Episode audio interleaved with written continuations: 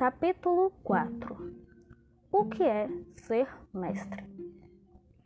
Na verdade, ser mestre é aceitar que se é pequeno como um grão de areia e grande o bastante para saber que quanto mais se aprende, menos se sabe.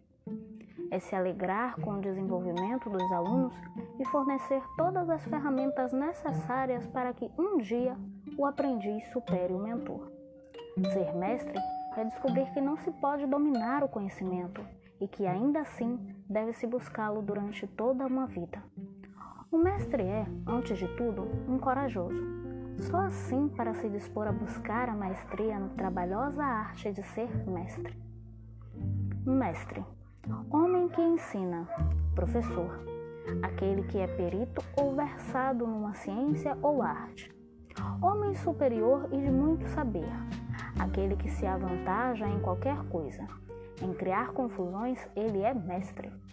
Diretor espiritual, mentor, confessor, aquele que tem mestrado.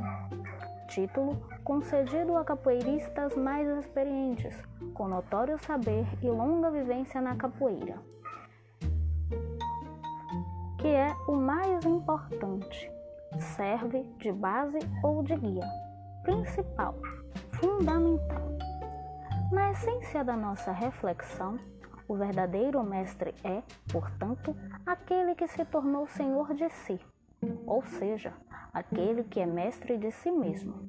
Alguém com espírito diferenciado e mais próximo da iluminação.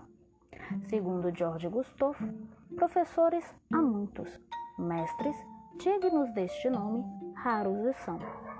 O mestre é uma joia rara porque a sua vida tem um sentido ensinar a possibilidade de existir.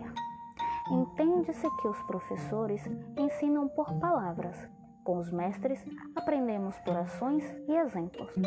Agora que você tem uma noção do que é ser um mestre, me responda: é qualquer um que merece ser mestre de capoeira?